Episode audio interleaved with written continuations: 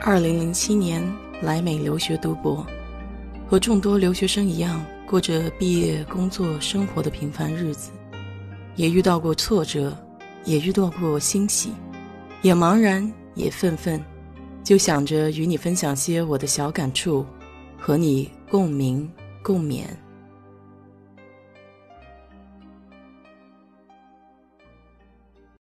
嗨，你好，我是 DJ 水色淡子。这几年呢，我们看到各种报道，印度人在西方的职场上混的是风生水起，很多大公司的最高层都有印度人的身影，比如谷歌和微软。这些赴美发展的印度人，和上世纪八十年代中后期赴美留学的中国留学生背景相似，在美的学业职业轨迹也很相像。但是印度裔取得的成就却比华裔移民高不少，这个现象很有意思。今天就来给你聊一聊。首先，不可否认，印度裔其实相对于华裔来说有一些先天的优势，比如他们的长相。印度人的祖先是高加索人，所以他们的面孔特征呢比华人更接近于白人，而这种面孔上的差别呢，会让人在潜意识中造成一种强大的亲疏感觉。就好比我们中国人在国外见到其他国家的亚洲人，一般也会比见到其他种族的人感觉潜意识里更加亲切。除此之外，历史原因也影响了华人在美国社会的地位。印度人大量移民美国是最近几十年的事情，而且他们首批的移民中有很大一比例是职业移民。在此之前的美国历史上，印度人是非常少的。所以这批已经被筛选后大量高收入、高学历的印度人，极大的影响了美国人对他们的第一印象。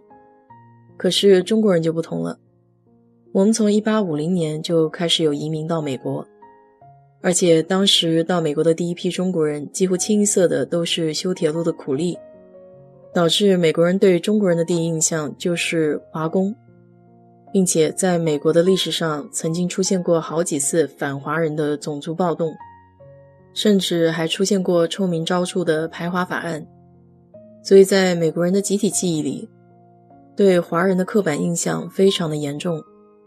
究其根本呢，是存在了很大的历史包袱。在硅谷有这样一句笑话：中国人是一，印度人是零。那么零和一是电脑语言中最基本的两个符号。却代表着相反的功能，这其实呢，也就是一种象征意义的说法。虽然中国和印度都是最古老的世界级文明古国，但是这两种文明产生的信仰体系却十分的不同。礼教是中国人的传统信仰，强调的是人际关系、伦理道德，而印度文明呢，首先出现的是种姓制度。也就是说，每个人都有自己的宿命和使命，在他们看来，人生就是一个归零的过程。正因为文化根基的不同，也相应产生了不同的价值观和为人处事的方式。印度人普遍敢于表达自己的意见，因为有过英国殖民的历史，所以印度国内对英语的使用的确更为广泛，而且他们的思维习性也相对西化。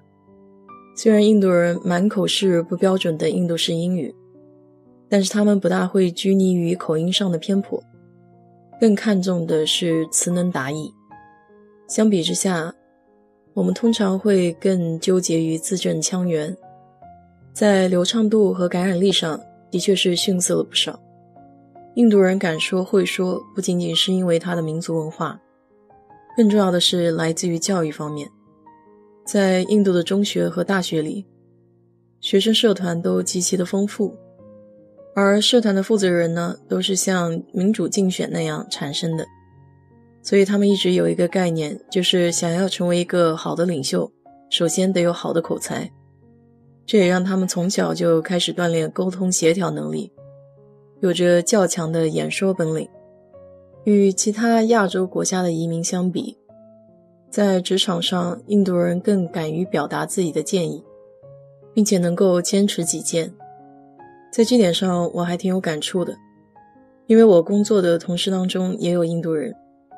他会经常跟自己的管理层讨论自己的想法，如何改进公司的效率，并且如果他参加会议的话，看到有非常好的演讲，他都会想方设法的引进到我们部门，分享给大家。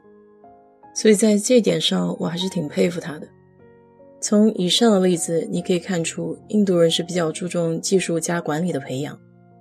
如果单从学历上做比较的话，华裔拥有博士学位的远比印度裔的要高很多。在美国，绝大部分的中国人和印度人同样都是从基层技术岗位做起的。虽然很多人技术非常过硬，但想要进入公司的中高级管理层，光光懂技术是万万不够的。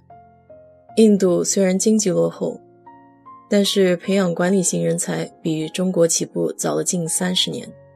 在印度学生的眼里，不论从文从理，学习 MBA、学习管理都是默认的必修课。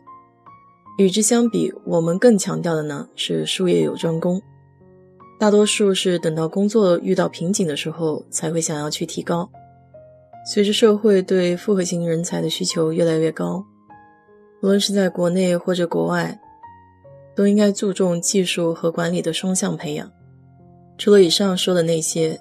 印度裔在海外还有着非常强的抱团文化。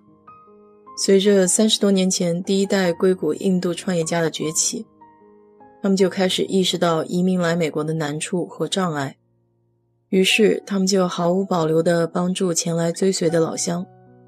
经过几代印度企业家的努力，在硅谷这片区域早就已经建立起了一个蓬勃发展的印度圈生态。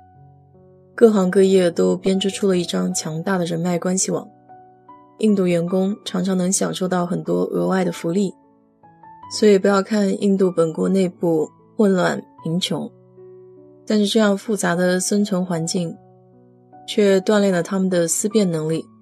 虽然有很多人对印度人的处事方式嗤之以鼻，但是撇开一些负面的不说，还是有不少值得借鉴和学习的地方。